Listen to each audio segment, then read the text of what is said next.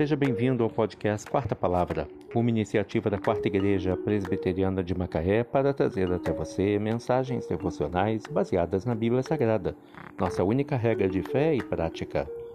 Nesta segunda-feira, 11 de abril de 2022, veiculamos a quarta temporada, o episódio 157, quando abordamos o tema O orgulho não compensa.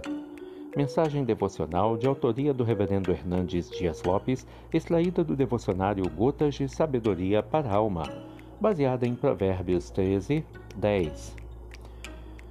Da soberba só resulta contenda, mas com os que se aconselham se acha a sabedoria. O orgulho só gera discussões, a arrogância só produz conflitos, da soberba só resulta contenda.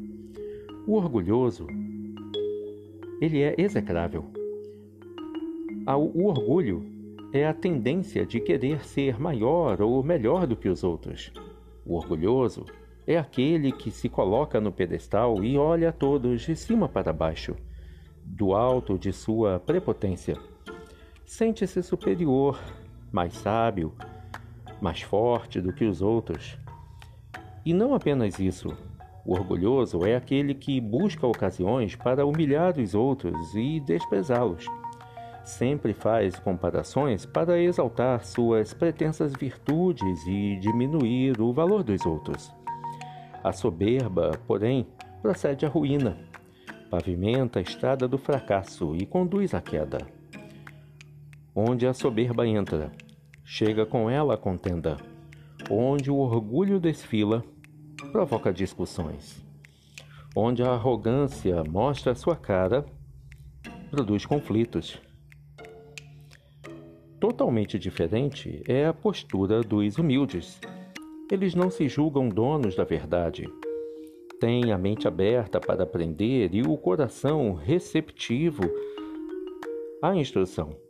Os humildes buscam conselhos e sabem que, na multidão dos conselheiros, está a sabedoria.